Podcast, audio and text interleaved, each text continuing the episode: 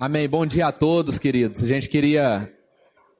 Nós queremos começar esse tempo aqui de culto e louvor a Deus. Com muita alegria no nosso coração. Amanhã atípica, né? De julho. Frio, chuva.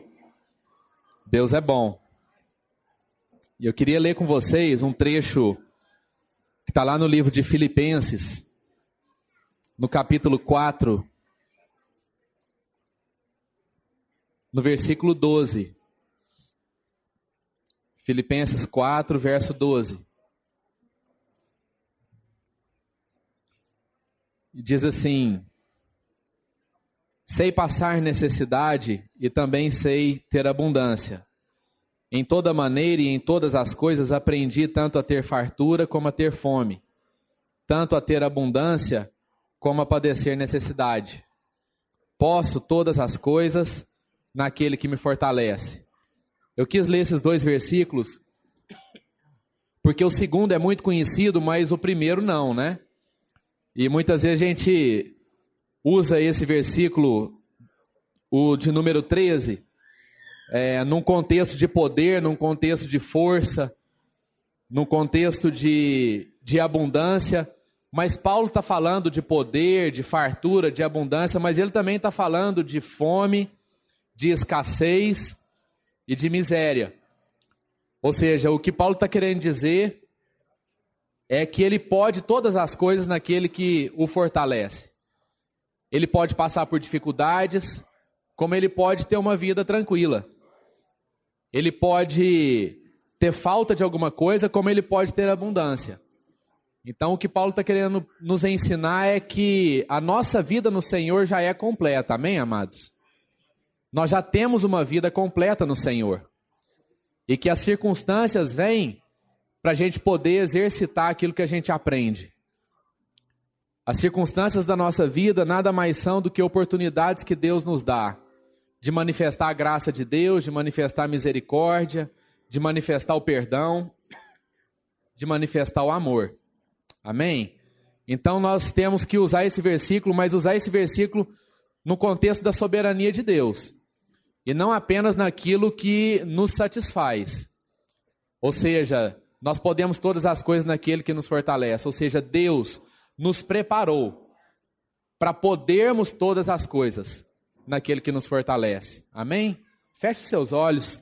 Quero ter uma palavra de oração. Pai, nós queremos engrandecer o teu santo nome. Queremos, ó oh Deus, de fato, demonstrar aqui um coração grato diante de ti por tudo aquilo que o Senhor tem feito, por todas as coisas que o Senhor tem derramado sobre o nosso coração.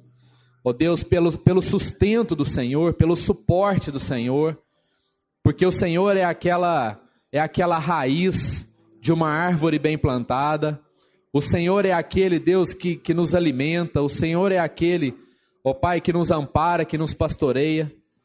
E que o Senhor, Deus, nos dê nessa manhã uma palavra revelada, que o Senhor nos dê momentos aqui de revelação diante de Ti. E que sejamos mesmo como ovelhas que o Senhor está pastoreando, cuidando das feridas, de quem está machucado, de quem está ferido, alimentando daquelas que, que estão precisando de alimento, socorrendo aquelas que estão em perigo. Ó oh Deus, é com essa alegria, com essa certeza que nós louvamos ao Senhor. Muito obrigado porque o Senhor nos traz segurança. O Senhor é aquele Deus que, mesmo diante das ameaças, o Senhor cuida de nós. O Senhor não nos desampara, Pai. Em nome de Jesus. Muito obrigado, Pai. Amém. Graças a Deus. Graças a Deus. Amém. Aleluia. Pode se assentar por um instante.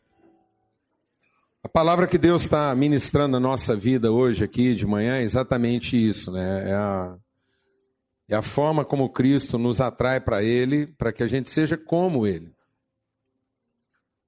Talvez é isso que a gente ainda não entendeu a respeito do Evangelho. Né? Às vezes a gente tem entendido o Evangelho como um gatilho, né? que eu me aproprio do Evangelho como um gatilho que dispara a Deus. E às vezes com isso a gente tem colocado fé na fé e não colocado a nossa fé naquilo que é a palavra de Deus empenhada conosco. Quando eu acredito e creio e, tenho fé na palavra de Deus, eu sei que ela se cumpre, que ela funciona. É isso que é crer na palavra de Deus, que ela funciona. Então, ela passa a funcionar na minha vida. Eu me aproprio dela por aquilo que é a sua virtude. Então, a palavra, ela passa a ser em mim. Então, a palavra não é um instrumento que eu pego para acionar Deus, para fustigar Deus. Dizer, Deus, está vendo? Foi isso que eu disse. E aí eu fico lá fustigando Deus como se ele tivesse que provar o compromisso dele com a palavra. Não, ele já disse. E da parte dele, ele nunca mudou, ele continua funcionando. Nós fizemos tudo de errado e ele não mudou o compromisso dele conosco. Ele continua bom, ele continua justo, amoroso e cheio de misericórdia. E se as coisas não estão funcionando na nossa vida, não é porque Deus passou a funcionar diferente. É porque nós ainda não entendemos a importância de nos submetermos àquilo que é a palavra de Deus estabelecida para que toda coisa funcione. Né? Então, a gente pega um aparelho que vem com manual. Ele vem com manual. E aí ele é 110. A gente liga ele em 220 e depois quer ir lá receber a garantia né, e dizer para o fabricante, dizer, ó, oh, seu negócio não funciona. E eu tenho aqui um certificado de garantia. Aí o cara fala assim para você, não, eu vou arrumar o seu negócio aí, mas é o seguinte, é 110. Você fala, não, eu quero é devolver, você me dá um novo. Então a gente quer gozar desse privilégio de Deus estar tá sempre resolvendo as nossas questões, na medida em que Ele diz como é que as questões são resolvidas. Alguém está entendendo o que eu estou dizendo ou não, mano? Então a gente quer que Deus seja lá o nosso mantenedor gratuito. A nossa assistência técnica 24 horas por dia e que não cobra pelo seu serviço. Mas Deus não é uma assistência técnica, Ele é o nosso mestre, Ele é o nosso ensinador, Ele é o nosso orientador. Ele quer nos guiar com o seu espírito e dizer: olha, o caminho é esse, vai por aqui. Eu vou te ensinar a viver. Amém? Então é isso que Cristo fez na cruz. Ele nos atraiu para nos ensinar a viver. E Deus vai ministrar muito forte hoje na nossa vida sobre isso. Porque muitas vezes, amado, deixa Deus ministrar algo ao seu coração. A gente ainda está na postura de quem transfere para os outros a responsabilidade da nossa infelicidade. Então, estou infeliz, alguém deve ter sido responsável por isso. Ou Deus, ou alguém. Aí eu vou lá falar com Deus para Deus resolver minha infelicidade, porque Ele é responsável por isso. E o exemplo de Cristo não foi esse. Cristo assumiu para si a responsabilidade do que os outros tinham feito de errado. Então, geralmente, a gente culpa a nossa infelicidade com o que os outros estão fazendo de errado. Alguém fez alguma coisa de errado e Deus não está fazendo a parte dele em resolver minha felicidade. E Jesus mostrou algo diferente. Ele disse: Não, eu estou assumindo a responsabilidade de quem fez tudo errado e vou mostrar para vocês um novo caminho. Amém? Às vezes a gente acha que está sofrendo a consequência dos erros dos outros. Né? E Jesus assumiu a consequência dos erros dos outros para nos ensinar um caminho, uma direção. Amém? Em nome de Jesus. Essa é a forma que a gente responde ao Evangelho.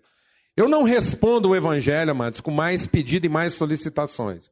Eu devo responder ao Evangelho com compromisso, com responsabilidade. Eu queria chamar aqui as irmãs lá de Anápolis que, que trouxeram testemunho que vão. Agora vai ser a, a outra, tá bom? Patrícia, né? E nós estamos aqui com a Patrícia, que veio lá de Anápolis, ela é odontóloga, protética também, né? tem experiência na área de fazer prótese ensinar as pessoas. E ela está envolvida num projeto é, na África, na área de, de saúde, de assistência. Então ela vai estar tá compartilhando conosco aqui alguns desafios e, e trazendo esse testemunho e para que a gente possa, de alguma forma, também estar tá engajado. A gente é, participa de vários desafios, temos os nossos projetos que a gente está desenvolvendo também, África, Moçambique, em tantos outros lugares, Amazônia, e a gente acaba que está é, compartilhando ações conjuntas aqui. E, mas é importante que ela traga esse testemunho, porque mais importante do que é, é, a gente receba aqui um desafio de ajudar em alguma coisa, é que através da Patrícia a gente receba o desafio do testemunho dela e do grupo que está aqui, do envolvimento pessoal.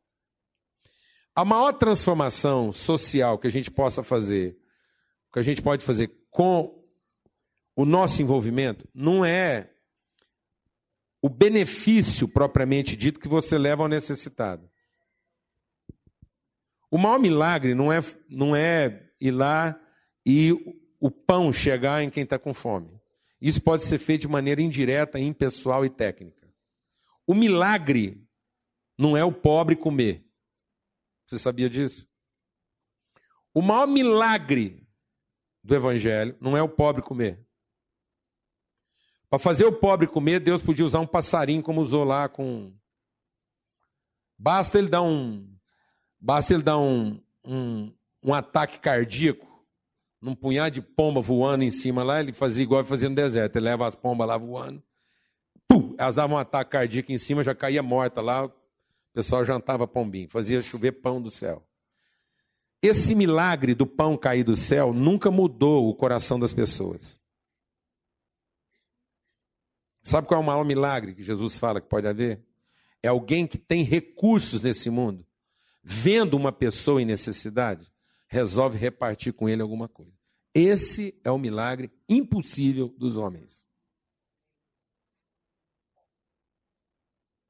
Um pobre que não comia ontem, comia hoje, esse não é o maior milagre que pode ser operado. O maior milagre é a transformação de um coração que deixa de ser egoísta e vai lá e reparte aquilo que recebeu, entendendo que aquilo não é dele. Amém?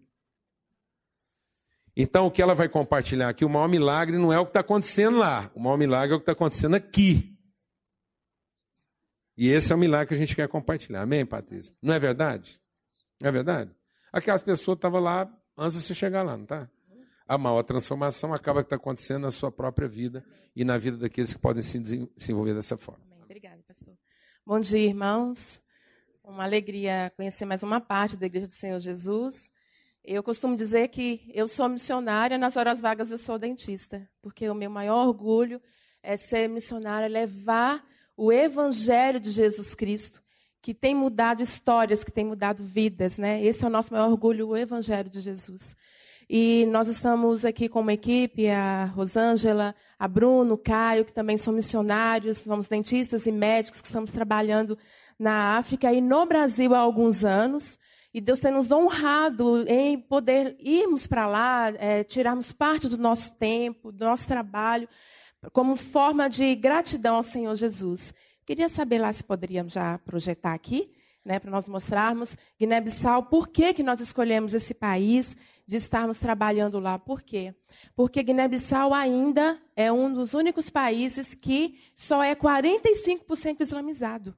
Então, a Al-Qaeda tem um alvo de ter 100% islamizado toda a África. E Guiné-Bissau é simplesmente 45%, porque, por exemplo, Senegal, que nós já fomos, é 92%. Então, nós entendemos que, como Igreja de Jesus Cristo, o momento é agora de nós entrarmos nesse país. Então, irmãos, nós estamos desenvolvendo um trabalho lá é, há dois anos em Guiné-Bissau, há três anos no Senegal e há mais de oito anos aqui no Brasil e fora do Brasil. E lá Guiné-Bissau é um país onde é, nós estamos fazendo um trabalho com crianças e mulheres e adultos, né? Então, é, nós levamos a palavra de Deus através das nossas profissões. A profissão, meus irmãos, é um detalhe diante da grandiosidade que é a palavra de Deus. É somente o que nós usamos para entrarmos lá, para poder fazermos um trabalho. Em algumas tribos, a, a, os missionários locais não conseguem entrar com o evangelho. Então nós oferecemos, olha, mas nós temos saúde, nós podemos entrar. Então nós entramos com o, os profissionais E aí entramos junto com os missionários locais e os missionários, eh, nós fazemos amizades e aí aqueles missionários locais continuam fazendo o trabalho ali evangelístico ali naquele local. Nós tivemos várias experiências assim, e principalmente no Senegal, que é um país mais fechado, e nós conseguimos ali é, entrarmos com o evangelho através da profissão. Então, é, nós descobrimos que devolver para Deus o que Ele dá para nós administrarmos, porque o que nós temos é do Senhor. Nós somos simplesmente mordomos, estamos só administrando o que é dele. Então, esse tempo que nós passamos lá para nós é uma honra devolver, entregar. Senhor, nós estamos aqui simplesmente entregando para o Senhor o que o Senhor tem confiado em nossas mãos. Então, a nossa profissão continua sendo um detalhe diante da grandiosidade que é o Evangelho do Senhor Jesus. Amém, meus irmãos? Lá em Guiné, nós temos ido, fomos em uma tribo chamada é, Pega Terço, e nessa tribo, é, é, uma mulher, ela entendeu o amor de Jesus na África, eles valorizam muito o idoso, e essa mulher entendeu o amor de Jesus Cristo, e ela voltou para essa tribo, e ela começou a falar para toda a tribo, é mais ou menos assim, olha, vocês precisam saber quem é o Filho de Deus, porque eu já conheci ele, agora vocês têm que saber. E quase toda a tribo se converteu. E nós tivemos essa experiência maravilhosa, mas não parou por aí. Porque essa tribo, meus irmãos, né, é, esse país, nessa época, eles não estavam produzindo nada. O país inteiro estava passando fome, a terra não produzia nada. E aí essa mulher começou, voltou para os missionários e falou: Olha, nós estamos passando fome. Vocês estão falando aí de Deus, que Deus é um Deus provedor, mas nós estamos com fome. E os missionários falaram assim: Olha, vamos plantar. Ela, mas para que plantar? A terra não produz. E aí eles falaram: Vamos plantar e vamos orar. Irmãos compraram sementes e começaram a plantar. E o que eu quero testemunhar para vocês aqui é que essa terra começou a produzir. E deu tantos legumes, tantos legumes, que eles começaram a distribuir para as outras regiões, outras tribos que estavam passando necessidade. Mas o interessante, irmãos, é que no país inteiro não estava produzindo nada, só nessa tribo que produziu. E nós entendemos que quando o evangelho chega, há uma transformação religiosa, mas há uma transformação social também, meus irmãos. E aí as mulheres entraram dançando num culto de escola dominical e começaram a glorificar a Deus. E elas, uma mulher que estava com o bebê no colo, ela disse assim: Eu preciso testemunhar. Eu era islâmica e eu pedi muitos anos a Maomé que ele me desse um filho, porque meu marido ia me devolver. É uma mulher infrutífera. Mas quando eu conheci o Senhor Jesus, eu quero apresentar aqui meu bebê. Ele tem cinco meses. Então, assim, meus irmãos, até a madre das mulheres o Senhor abriu ali. Elas começaram a ficar férteis e começaram a ter filhos naquela tribo onde tinham várias mulheres estéreis. Então, o poder de Deus aperfeiçoado ali, quando o evangelho chega, há transformações sociais e há transformações religiosas. Glória a Deus, né? Então, aqui esse é o país. Vamos, pode ir passando. Por favor, pode ir passando. É uma equipe de dentistas, pode ir passando. Aqui é, é uma tribo que nós fomos, é a forma simples que nós atendemos. Irmãos, tudo é muito bem esterilizado. Porém, é uma forma muito simples porque nós não temos outro tipo de recursos. Pode passar? Não fazemos só cirurgias, restaurações também.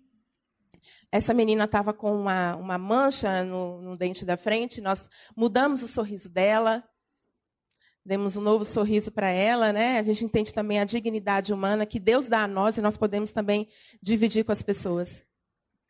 É, esses dois meninos são guineenses, são meninos filhos de feiticeiros que tiveram um encontro com Jesus, que tiveram que sair de suas casas para morar no projeto. Esses meninos eu estou ensinando é, prótese dentária para eles. Nós fizemos uma, mini, uma campanha, montamos um mini laboratório de prótese. Então, esses meninos já são protéticos, estão fazendo trabalho de prótese lá. Então, louvado seja Deus, né? Transformações que, como povo de Deus, nós podemos fazer na vida das pessoas. Sim? Pode passar? É, essa mulher, né, é uma esposa de um líder muçulmano, pode passar a próxima. Mudamos o sorriso dela. Irmãos, nós usamos dentes italianos. O segundo dente mais bonito assim do mundo, usado e caro. Nós ganhamos de uma empresa e nós usamos dentes italianos. Nós usamos materiais muito bons para honrarmos esse povo. Pode passar? Pode ir passando. Essa só tinha os dentes de cima, nós fizemos uma prótese superior um líder muçulmano, nós abençoamos a vida dele também. Glória a Deus, né? Esse menino, colocamos uma prótese também. Esse senhor que não tinha, olha que mudança, graças a Deus, né? Louvado seja Deus. aqui são a nossa equipe de, de, médicos. Essa aqui é a Joia, uma menina que estava desnutrida, que chegou lá, a mãe dela morreu durante o parto, e ela é gêmea. E aí deram comida só para sua irmã, e ela é, estava passando fome. Irmãos, ela estava com seis meses, pesando 300 gramas, quilos é, 300 gramas. Só estava pesando isso e, e, muito magrinha, passando necessidades. E nós estávamos lá nesse dia, agora em janeiro, e a igreja se comprometeu. Nós doamos leites e estamos é, dando a papinha que a ONU tem oferecido para nós. E essa menina está salva, irmãos. Graças a Deus. Mandaram uma foto, ela está gordinha. Graças a Deus está salva, porque quando o evangelho chega, há transformação religiosa e a transformação sociais. Amém? Pode passar? Lamine também, um menino que a mãe morreu durante o parto, e os, os feiticeiros disseram que ele era maldição, então tinha que matá-lo. Ele foi largado no meio do mato para que os bichos comessem. E um casal de missionários foi lá, recuperou essa criança, adotou essa criança e está, essa criança está salva, irmã, também. Então, tantas crianças que estão sendo largadas para serem mortas porque não têm condições de sustentá-lo. Mas o evangelho tem chegado e feito mudanças. Lamina é uma graça. Aquela mulher de azul foi essa, essa história que eu contei, essa mulher que é uma grande evangelista hoje, que falou para toda essa tribo, essa mulher aqui da ponta que está com o neném, ela que era estéreo, e ela testemunhou com essa criança que eu estou mostrando para vocês, fruto da graça do Senhor ali sobre a vida delas.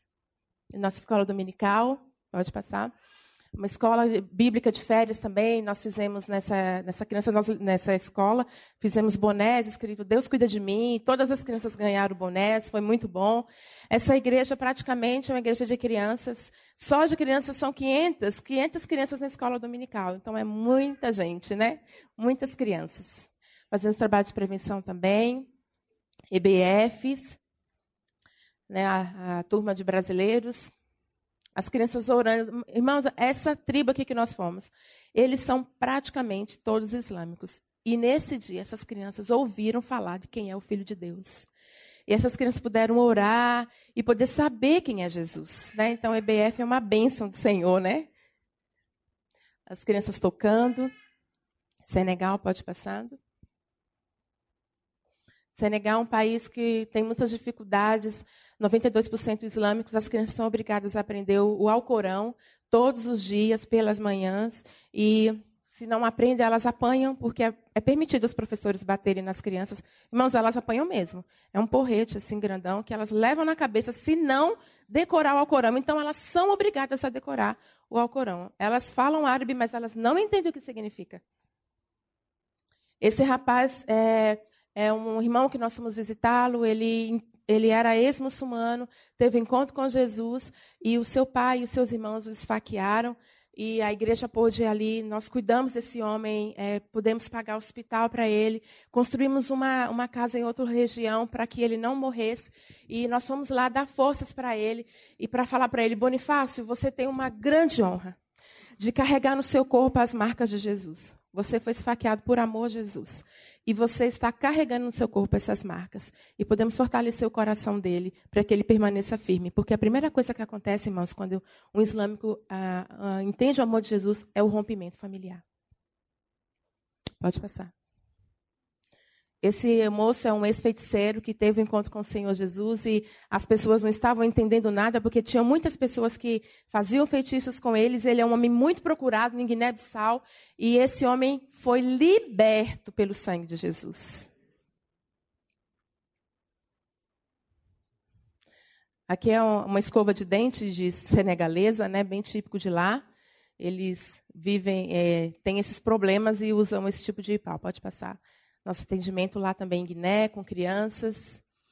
No Amazonas, pode passar mais rápido, por favor, que é um atendimento dentro do barco, porque nós fazemos trabalhos no Amazonas e no sertão, ah, no sertão e na Bahia também, em Tocantins.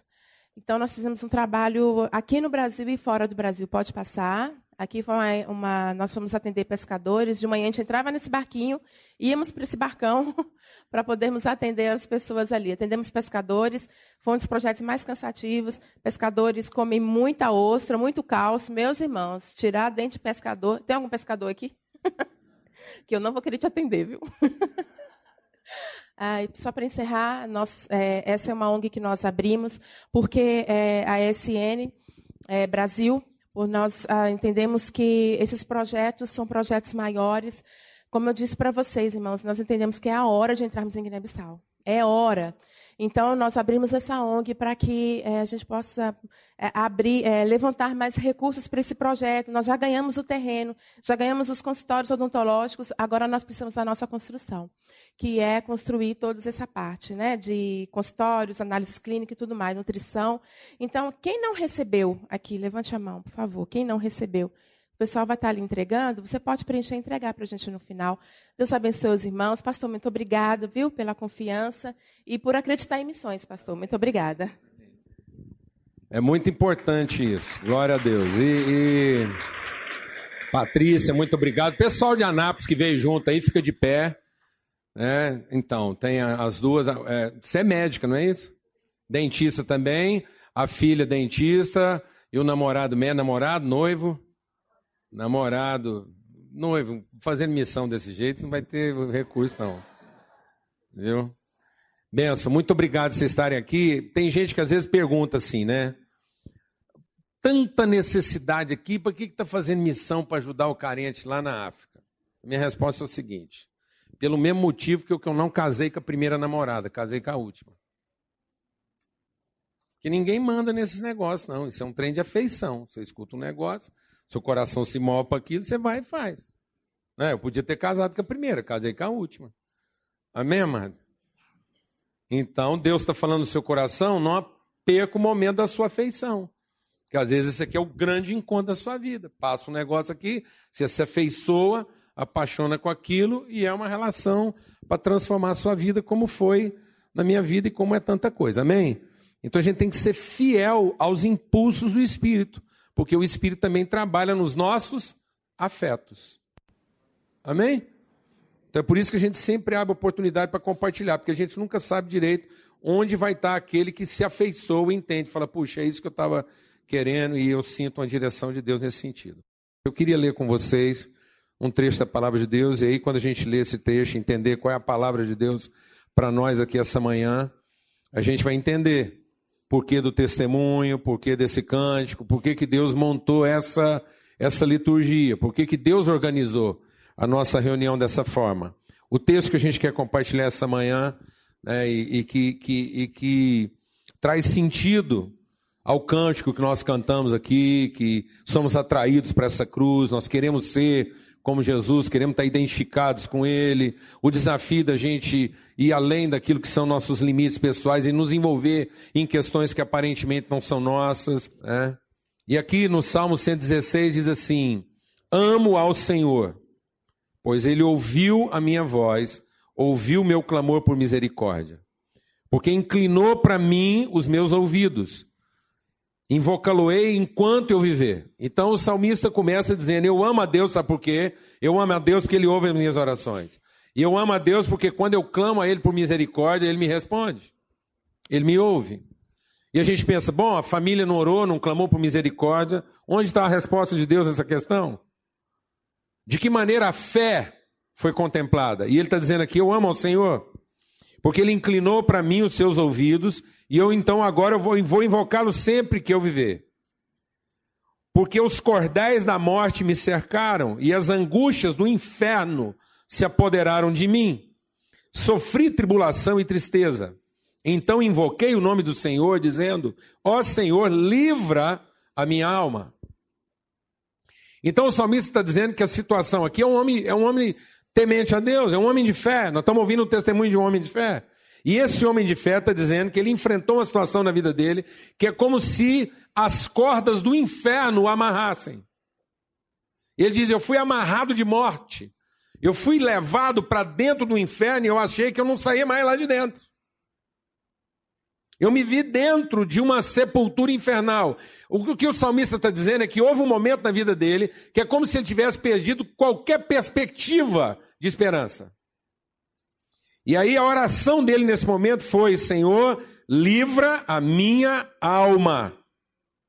Ele não pediu para Deus resolver o problema dele.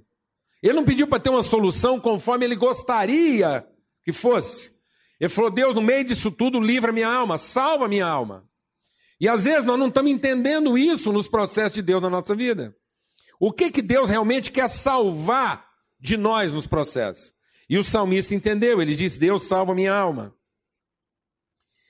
Piedoso e justo é o Senhor, o nosso Deus é cheio de compaixão. O Senhor protege o simples. Quando eu estava abatido, ele me livrou. Então agora ele está começando a dar testemunho de que, de alguma forma, as orações dele foram ouvidas. Agora vamos ver o que, que é a resposta. Como foi que Deus tratou esse homem que estava lá em cordéis de morte, que estava se sentindo tragado pelo inferno, que estava desesperado e pediu para Deus livrar a alma dele? Ele diz assim: Volta, ó minha alma, ao teu repouso, pois o Senhor te faz bem. O que, que ele pediu para Deus? Que Deus salvasse a alma dele. E agora o que, que Deus está operando nele? Está operando uma restauração de fé, ele está começando a ministrar para ele mesmo, ensinar para ele mesmo, e está dizendo: alma, volta ao lugar do teu repouso. E qual é o lugar do repouso da minha alma? O lugar do repouso da minha alma é saber que Deus sempre faz o, o bem. Deus opera o bem. Deus tem um compromisso de bondade, misericórdia e amor. Então ele está dizendo: o meu repouso, o lugar do meu descanso é em conhecer a bondade de Deus. Pois tu, ó Senhor, livraste a minha alma da morte, os meus olhos das lágrimas e os meus pés da queda. Então ele está dizendo que Deus operou uma transformação nele a partir da onde? A partir da sua alma, a partir do seu entendimento. E às vezes nós estamos querendo que Deus opere soluções para nós a partir das circunstâncias e não a partir do entendimento. O salmista entendeu isso. Ele entendeu, apesar de eu ser um homem de Deus, apesar de eu ser um homem temente a Deus, apesar de eu conhecer a Deus, eu posso me ver numa circunstância em que, avaliadas as circunstâncias, eu estou numa situação desesperadora. Todo mundo vai olhar para mim e achar que aquilo não tem solução, que aquilo é uma circunstância irremediável. Mas o que eu quero salvar no meio de todo esse processo é minha alma, é o meu entendimento. E aí o entendimento dele começa a ser salvo quando ele entende qual é o lugar de descanso, qual é o lugar de esperança e fé. E ele diz: Deus sempre faz o bem. Tu, ó Senhor, livraste a minha alma da morte, os meus olhos das lágrimas e os meus pés da queda. Para que eu ande perante a face do Senhor na terra dos viventes. Cri, por isso falei, estou muito aflito. Sabe o que é interessante? Paulo, lá no livro dos Coríntios, escrevendo aos Coríntios, ele vai usar essa citação do salmista. Ele vai dizer assim: o espírito da fé é crer e também falar. E aí Paulo diz: cri, por isso falei. Mas sabe o que é interessante? É que o salmista está dizendo: cri, por isso falei, estou aflito. Sabe o que a gente pensa? A gente pensa que fé é para a gente dizer assim: está tudo bem. A gente acha que fé é para dizer assim: está tudo certo. A gente acha que a maior demonstração de fé é você mostrar para as pessoas que você não está sofrendo. Alguém aqui está entendendo o que eu estou falando não? Então nós estamos criando uma, uma perspectiva totalmente equivocada de fé. A gente acha que fé vai nos conduzir a uma situação de não sofrimento, de não angústia, de não perplexidade, de não dificuldade. E que o maior demonstrativo de fé é ser um conquistador, um vitorioso. O que é ser um vitorioso? Sabe o que é ser um vitorioso? É não ter a alma corrompida. É não ser uma pessoa que Deus tem que adular sempre, para estar tá sempre bom. Uma pessoa que tem que estar tá sempre sendo adulada. Uma pessoa que as vontades dela tem que estar tá sempre sendo feita para que ela fique contente. Essa pessoa não é um vencedor, ela é um derrotado. Uma pessoa que só funciona bem quando tudo dá certo pro lado dela, ela não é um vencedor, ela é um fracassado. Ela é um dependente. E é por isso que as pessoas não conseguem se livrar muitas vezes. Porque estão sendo ensinadas a ter um tipo de fé que alimenta nossas expectativas e não que sara a nossa alma. Nós estamos desenvolvendo um tipo de fé que nos mantém numa condição perdida. E qual é a condição perdida? Em que o homem deixou a vontade de Deus e foi atrás do seu desejo, dos seus apetites. E ele está dizendo então: crie, por isso falei. Sabe o que, que eu falei quando eu crie? Estou aflito, estou em apuros, estou enfrentando dificuldade, as coisas não estão funcionando como eu gostaria, estou em angústia, está triste e está difícil, mas eu creio, e por isso eu posso falar. Se eu não cresce na bondade de Deus, se eu não cresce na fidelidade de Deus, eu não podia falar que eu estava aflito. Porque então dizer que eu estava aflito seria um lamento, uma queixa, uma murmuração. Mas agora, porque eu creio no amor de Deus e a minha alma está salva, eu posso falar: estou aflito, está difícil, não está fácil, está doendo muito, mas eu estou enfrentando isso com a minha fé. E não é porque eu tenho fé na minha fé, é porque a minha fé está fincada e firmada em quem é bom. Eu não sou bom, mas eu tenho fé em quem é bom. Porque quando eu tiver fé na minha fé, o bom sou eu. Deus não sabe o que fazer, mas eu tenho fé de dizer para ele o que, que ele tem que fazer. Isso não é fé, isso é crença. As pessoas estão sendo ensinadas a ter fé na fé. As pessoas estão sendo ensinadas a ter fé no louvor. As pessoas estão sendo ensinadas a ter fé na oração. E a fé que me salva não é a fé na oração. Não é a fé em quem ora. Não é a fé no louvor e nem quem canta. A fé que me salva não é a fé no dízimo, na oferta. E não é nem a fé na fé. A fé que me salva é a certeza inabalável de que Deus é bom. Ele é amoroso e justo. E ainda que tudo esteja aparentemente funcionando ao contrário, a única coisa que pode me tirar disso é voltar os olhos para Deus e ser ensinado por Ele. Porque se as coisas não estão funcionando nesse mundo, é porque o homem virou as costas para Deus. E não porque Deus está castigando o homem.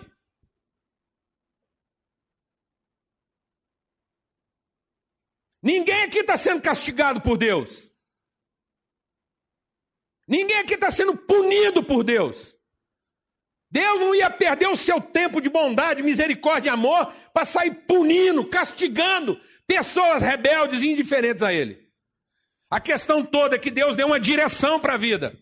Deus ensinou para a gente como é que a vida funciona. E Ele mostrou para nós qual era o propósito da nossa existência na Terra. E nós viramos as costas para isso. Então nós estamos sendo castigados pela nossa desobediência. Nós estamos sendo castigados pela nossa insubordinação. Nós estamos sendo punidos pela nossa própria ignorância. Um homem que pula do décimo andar e tela no chão, ele não foi castigado por Deus. Eu não tenho que perguntar onde é que está Deus, que não protegeu aquele homem que pulou lá do décimo andar e arrebentou no chão. Eu tenho que perguntar onde nós estávamos para que aquilo acontecesse.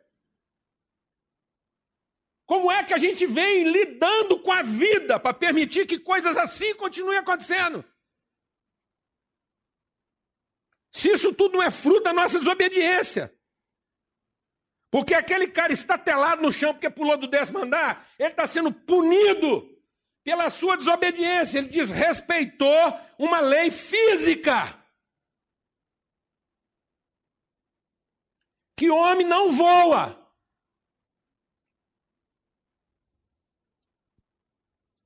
Porque foi isso que o diabo quis propor para Jesus. O diabo chegou para Jesus e falou assim: Você não é o filho de Deus? Então, como filho de Deus, faz o seguinte: sobe numa torre bem alta, pula lá de cima e depois pede para os anjos de Deus te guardarem. E Jesus disse: Isso não é fé, isso é uma provocação. Deus não vai mudar as leis que ele estabeleceu para o bem de todo mundo, para atender uma pessoa caprichosa que gosta de pular de, de torre.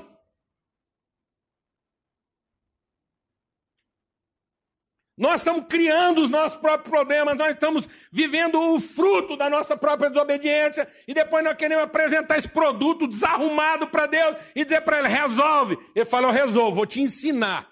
Fala: não, aprendeu eu não quero, eu quero que o senhor resolve. Eu compro o aparelho, levo para casa, é 110. Eu ligo no 120, eu vou lá reclamo para Deus. Falo, ó, o que o senhor me deu não está funcionando. Ele falou, você ligou em quanto? Eu falei, liguei em 220. Ele falou, mas é 110. Toma, leva outro para casa. Eu chego lá, ligo em 220. Aí volto lá para Deus. Falo, Deus não está funcionando, vim trocar.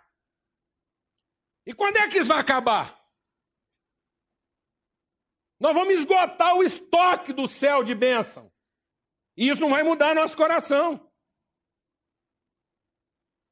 Porque não é nos abençoar que Deus quer ficar aqui fazendo. Deus não quer ocupar todo o nosso tempo em ficar nos abençoando e resolvendo nossos problemas. Ele quer nos ensinar a enfrentá-los de maneira o quê? Responsável.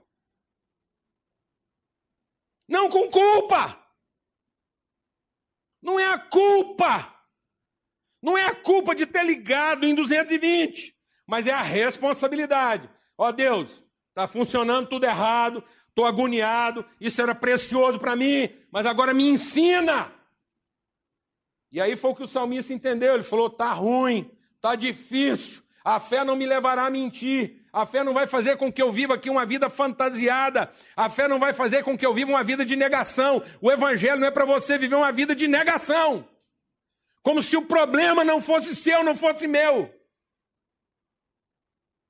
Como se o filho doente, como se a casa desorganizada, como se o problema que nos atingiu não fosse nosso. Ó oh Deus, estou com um filho doente em casa, dá para trocar por um sadio? Ô oh, oh Deus, eu estou com um casamento difícil, dá para trocar por um bom? Minha mulher é complicada, dá para trocar por uma joia? Meu filho, beleza, eu te arrumo uma mulher do jeitinho que você quer. E quanto que eu tenho que pagar, Deus? Ah, faz aí umas campanhas, ora aí o ano inteiro, faz um jejum, canta um hino bonito. No fim do ano eu me converto, te dou a mulher que você quer. Te dou o casamento que você quer, te dou a empresa que você quer, te dou o marido que você quer. Porque o problema sou eu. Eu é que não sei o que é bom para você. Seu filho está ruim, vem cá rezar que eu te dou um bom.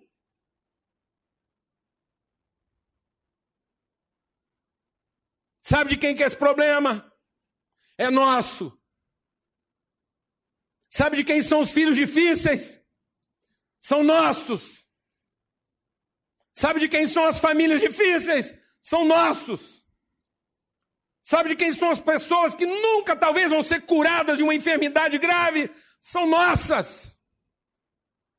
E sabe de quem são as pessoas que vão ser curadas de enfermidade grave? Isso não quer dizer que elas se tornarão melhores. São nossas.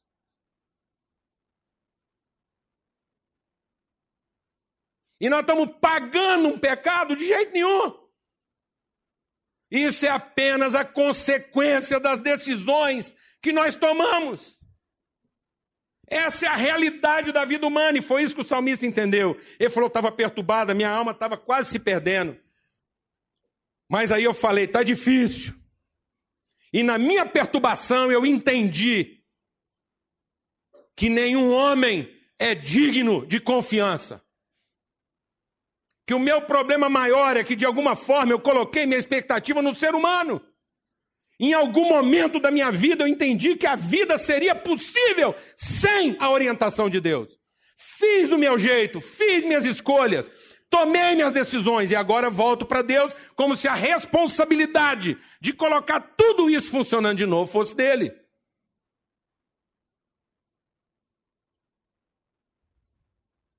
Não queremos amadurecer. Queremos continuar sendo menino. E queremos responsabilizar alguém por alguma coisa. Como se os sofrimentos dessa vida não pertencessem a gente. E aí nós temos que arrumar alguma explicação espiritual, por mais esdrúxula que ela seja.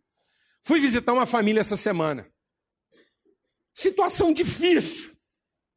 Angustiante. Você visitar uma família que acabou de perder uma filha de vinte e poucos anos. Um mês que essa menina morreu. Vou lá visitar a família porque eles estão lá angustiados, cheios de dores. Mas entre o dia que essa menina morreu e o dia da visita, duas semanas antes, uma semana antes, o irmão da mãe, um homem de quarenta e poucos anos, morreu. Da mesma coisa que a filha dela tinha morrido. Um cara que viveu uma vida drogada, desregrada, enveredou por vício do álcool, conseguiram recuperar ele, a hora que ele estava bom, deu uma cirrose, recuperaram o fígado dele, foram fazer uma punção para ver se o homem estava bom. Devolveram ele andando para casa. Ficou cinco dias andando, foi sentindo uma dor na virilha, onde fizeram a punção. Enfiaram lá o catéter para examinar ele. Estava doendo, doendo, doendo. Foram no médico, o que aconteceu? Uma fístula, pus, infecção generalizada. O homem morreu. Nem não morreu de cirrose.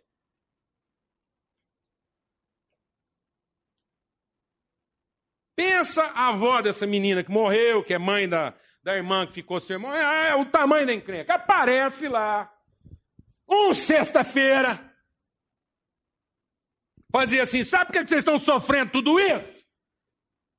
É porque deve ter algum pecado escondido aí no meio dessa família e Deus está. Vocês estão sendo castigados por Deus. Isso é para melhorar o cenário. E aí a pessoa me falou assim: Pastor, e aí? É a punição de Deus na nossa vida. Que inclusive uma semana antes, eu estou compartilhando isso porque a família me deu a liberdade de compartilhar para a nossa edificação. Porque uma semana antes da nossa irmã morrer, aconteceu uma coisa aqui, por exemplo, o iPad de um caiu, quebrou o vidro, o negócio lá na casa quebrou. Então a gente sabe que isso não eram sinais? Eu falei, eram sinais. Mas eram sinais. Sabe que sinais? Que a vida é frágil, que nada dura para sempre, que espelho quebra, que aparelho de precisão, quando cai acima de 5 metros, estatela mesmo, rebenta tudo.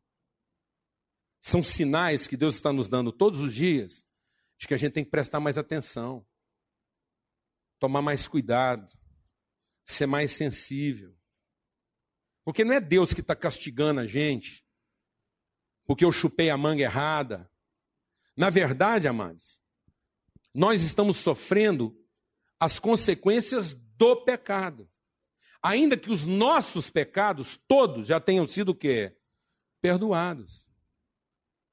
Ninguém aqui vai sofrer as consequências eternas do seu próprio pecado.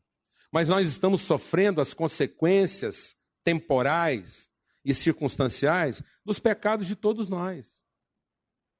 Pecado da nossa desobediência, da nossa negligência, da nossa ambição, da nossa correria, da nossa pressa.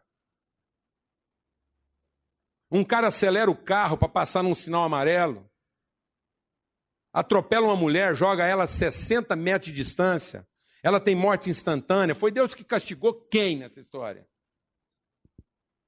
Sabe o que, que o salmista entendeu? Que não é castigo. Que isso não é um castigo. Isso é a nossa forma imatura de viver. Nós estamos querendo viver a vida como se isso aqui fosse um piquenique. Como se Deus tivesse que ficar aqui guardando e corrigindo nossos erros para garantir nossa felicidade. Nós ainda não entendemos a vida pela sua seriedade. Não entendemos a vida pela sua oportunidade. E ainda não entendemos o fato de que ninguém é merecedor da nossa expectativa. Que nós não podemos colocar nossa expectativa em ninguém, tão pouco em nós mesmos. Nós não podemos continuar colocando fé na nossa fé. Não podemos continuar colocando fé nas nossas orações. Porque senão nós estamos transferindo para nós o bem. Como se o bem fosse nosso. E Deus é apenas pagador do nosso bem. E quando Deus é pagador do nosso bem, amados, tudo que nós temos na vida foram conquistas nossas. E aí você está achando que família, casa, empresa foram conquistas da sua fé? porque você foi um homem determinado, você foi uma mulher boa e dedicada, você fez tudo certo, você conquistou um bom casamento, você conquistou uma boa empresa, você conquistou uma boa posição social e que o fato de você ter feito tudo certo está garantido. Mentira! Mentira! Você vive num mundo de maldade. Você vive num mundo de engano. Você vive num mundo onde as pessoas aceleram para passar num sinal amarelo, mesmo que indo isso custe a vida do seu semelhante. É isso que nós, tamo, nós temos que encarar de maneira mais responsável, mais justa, mais crente, mais engajada, e que foi o que o salmista entendeu. Então ele diz: Ah, eu estou num mundo de mentira, e as consequências disso é que nós vivemos angústia. Que há momentos em que você sente tão apurado, tão apertado, que você acha que a vida escorreu pelo ralo. O que, que eu vou fazer nessa hora? Vou me lembrar de que Deus é bom. Vou me lembrar de que Deus entregou isso aqui para nós funcionando. Não foi ele que escangalhou isso aqui. Não foi ele que saiu amaldiçoando a gente. Porque um dia nós fizemos uma escolha errada. Ele disse para nós qual era o propósito da vida. E o propósito da vida só seria conhecido se a gente ouvisse Deus. E toda vez que eu não ouço Deus, eu tenho que me sujeitar às consequências. Isso não é um castigo. Isso não é uma punição. Não foi Deus que ficou com raiva. Não, ele continuou sendo Deus. Ele está lá pronto, esperando para te ajudar. Arrepende. Volta onde você largou Deus. Ele vai estar tá lá. Ele não saiu do lugar. Volta a falar com ele. Pede orientação dele. Busca a direção do Espírito Santo. Volta a meditar nessa palavra. Busca aqui o segredo da vida. E sabe o que vai acontecer? Ele vai te ensinar. Ele vai te ensinar a enfrentar problemas como esse. Isso devolve o seu irmão? De maneira nenhuma. Mas ensina você a ter uma ação digna, justa, crente, fiel, mesmo em situações que aparentemente já cruzaram a linha ajudar pessoas que não conseguem mais ajudar a si próprias, em vez de lamentar o infortúnio delas fazerem parte da nossa família.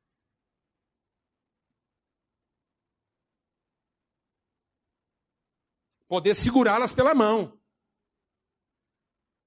Salvar nem que seja a alma delas, quando o corpo já não consegue mais ser salvo. Alguém está entendendo o que eu estou falando aqui ou não, mano? E foi o que Paulo disse, foi o que o salmista disse. O que, é que o salmista disse? Não coloque a sua confiança no homem. Todos os homens são mentirosos. Então, o que, que eu vou dizer para Deus? O que, que eu vou fazer para mostrar para Deus minha gratidão e minha certeza de que Ele é bom? Como eu vou entender a bondade de Deus numa situação como essa que você compartilhou? Sabe o que, que o salmista entendeu? Ele disse assim: já sei como é que eu vou fazer para demonstrar minha gratidão, para mostrar que eu sou um homem reconhecido da bondade de Deus. Eu vou pagar os meus votos eu vou assumir a minha responsabilidade em lugar de lamentar a minha sorte.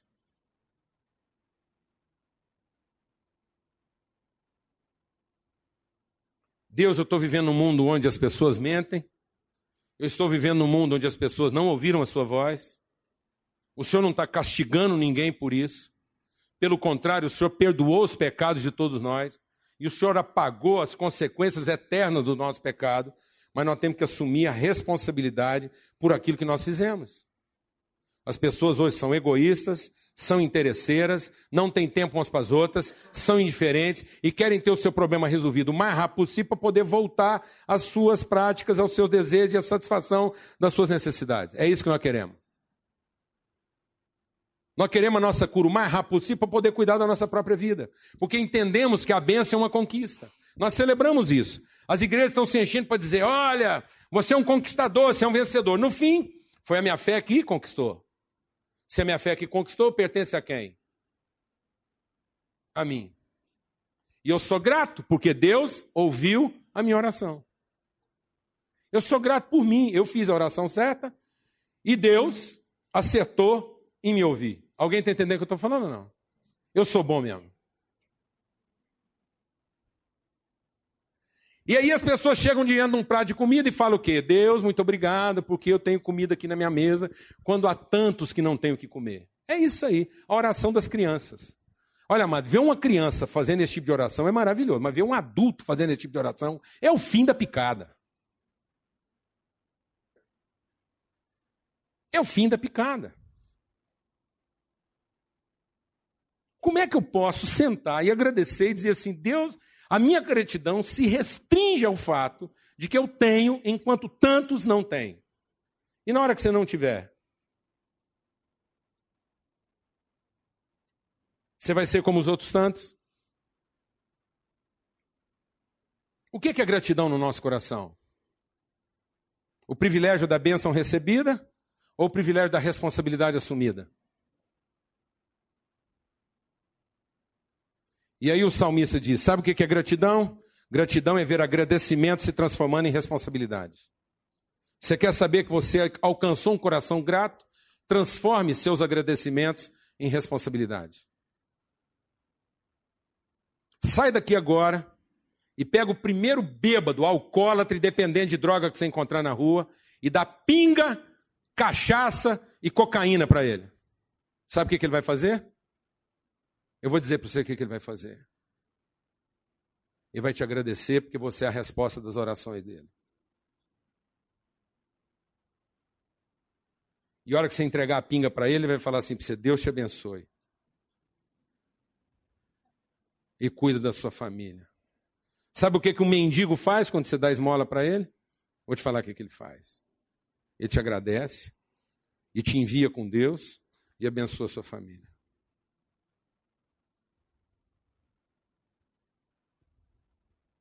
E sabe o que, que mantém ele naquela situação?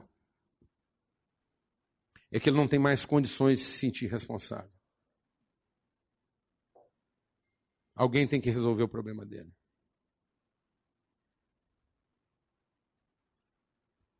Sabe quem deu a pinga para ele ao meio-dia? Foi você que ouviu Deus, porque às sete da manhã, quando ele acordou, tudo que o corpo dele desesperadamente pedia diante de Deus era um pouco de cachaça. Talvez mais do que a cura, cachaça. E de repente apareceu um enviado de Deus e deu cachaça para ele e o despediu em paz. Vá em paz com a sua pinga, eu vou embora com a sua gratidão. E ninguém se sentiu responsável um pelo outro. Sabe o que nós estamos fazendo com as nossas orações? Perguntando para Deus como é que a gente se livra dos nossos problemas. Deus, como é que eu posso me livrar de uma mulher assim? Como é que eu posso me livrar do marido assim? Como é que eu posso me livrar de uma empresa assim? Como é que eu posso me livrar de um filho assim? Como é que eu posso me livrar de um problema assim? Você quer mesmo saber como é que a gente pode ficar livre de coisas assim? Assuma a responsabilidade delas. Glória a Deus, amém. Em nome de Jesus. Pague os seus votos. Glória a Deus. Amém. Continue entendendo e não deixe que essa sensibilidade se apague do seu coração. Quando nós somos os conquistadores, quando nós somos vencedores, quando a nossa fé finalmente é premiada e tudo que nós temos para agradecer é o benefício recebido, a gente logo se esquece qual é o propósito deles. Quando a gente agradece um prato de comida, quando não tem tantos para comer, a única coisa que a gente agradece é o apetite satisfeito. E não a comida compartilhada. E a gente é grato até a hora do jantar. Que se atrasar duas horas, a gente começa a estranhar até parente. Eu tenho amigo que com duas horas de atraso estranha parente. Tem marido com fome que não reconhece a mulher. Mas se ela puser um prato de comida na frente dele, ele agradece. E ele ora: Obrigado, Deus, porque eu tenho, quando tantos não têm. E até o café da manhã. E ai dela.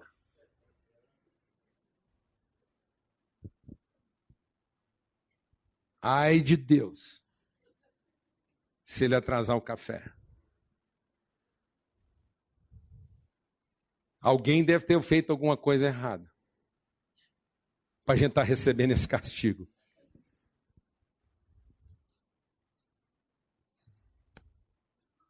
A África está sendo castigada pelo que, amados?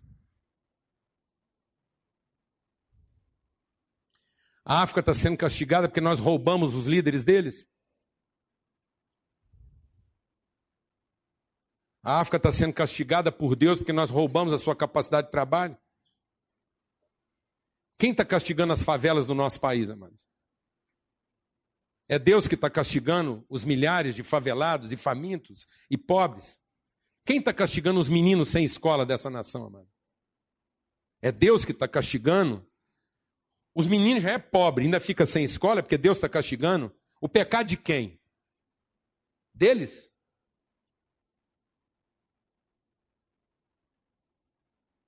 Quem pecou naquela favela para aquela desgraceira toda tá lá? Quem pecou para aquele menino nascer pobre, sem educação e sem saúde? Que pecado tão desgraçado o pai dele cometeu que o meu não cometeu?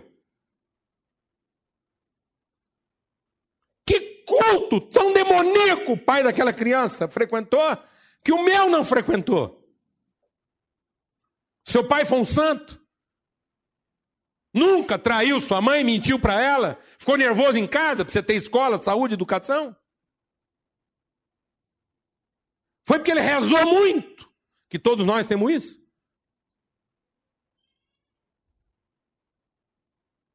Ou nós só sabemos agradecer o que nos convém, em vez de agradecer a oportunidade de nos tornarmos responsáveis? Quer ser grato a Deus? cumpra seus votos. Sabe por que, que o povo não conseguia possuir a terra prometida? Não é porque faltava milagre. Durante 40 anos eles tiveram um milagre no deserto. Sabe por que, que eles não conseguiam entrar na terra prometida? Porque eles não cumpriam seus votos. Não era a parte de Deus que estava faltando. Sabe o que, que ainda está faltando para nossa plena felicidade? Sabe o que está faltando para a gente ter família e, graça e bênção sem medida? Não está faltando Deus cumprir mais uma parte do trato dele. Está faltando a gente cumprir a nossa parte do trato. Que é ser responsável. Amém? Vamos ter uma palavra de oração. Não devolva a sua família para Deus. Hoje você vai orar pedindo a sua família de volta. Amém? Para Deus, não quero te devolver esse marido complicado. Quero te pedir ele agora aqui de volta. Amém? Glória a Deus. Não rifa seu marido agora de manhã. Às vezes você vê aqui orando para ficar livre dele. Falou, Deus, queimou. Deus, eu estou te trazendo um marido queimado, mas eu vou fazer uma campanha, o Senhor vai me devolver um funcionário. Ah, Jesus. Glória a Deus, amém. Amém. Nós não queremos conquistar coisas para nós, nós queremos assumir a responsabilidade das coisas que Deus nos deu. É dádiva, é outorga, a vida é uma outorga, Deus nos outorgou, família é uma dádiva, irmão, filha é uma dádiva, amém? A gente recebe essa dádiva dos filhos e não abre mão deles por resto da vida. Pronto, nós vamos cumprir os nossos votos. Vocês vão entender isso ou não, paciência. Glória a Deus, amados. Você crê nisso? Em nome de Jesus. Fala com Deus agora, abre seu coração e diga: Deus, eu quero cumprir meus votos. Eu quero que a minha gratidão me leve à responsabilidade. Eu quero que a minha, minha gratidão seja traduzida em responsabilidade e não em agradecimento. Não é simplesmente te agradecer que eu quero. Eu quero te servir. Eu quero me empenhar, eu quero me entregar aquilo que é o verdadeiro propósito da minha vida. Eu quero poder dizer: estou aflito, estou angustiado, mas não estou desesperado, não estou desanimado, porque a minha angústia faz parte da minha fé. Eu quero viver essa angústia com fé. Quero sofrer o ônus de ser responsável e de ser grato por isso. Em nome de Cristo Jesus. Nós viemos aqui hoje, Deus, entregar nossa gratidão pelos que vivem, pelos que morrem, pelos que funcionam e pelos que não funcionam, pelo que está dando certo e pelo que está dando errado. E porque nós podemos continuar, ó Deus, testemunhando a nossa fé. Em nome de Cristo Jesus. É uma responsabilidade, um privilégio nosso Que o amor de Deus, o Pai, a graça, o consolo, a direção, a orientação, o testemunho do Espírito Santo de Deus seja sobre todos, hoje e sempre, em todo lugar, no nome de Cristo Jesus. No nome de Cristo Jesus.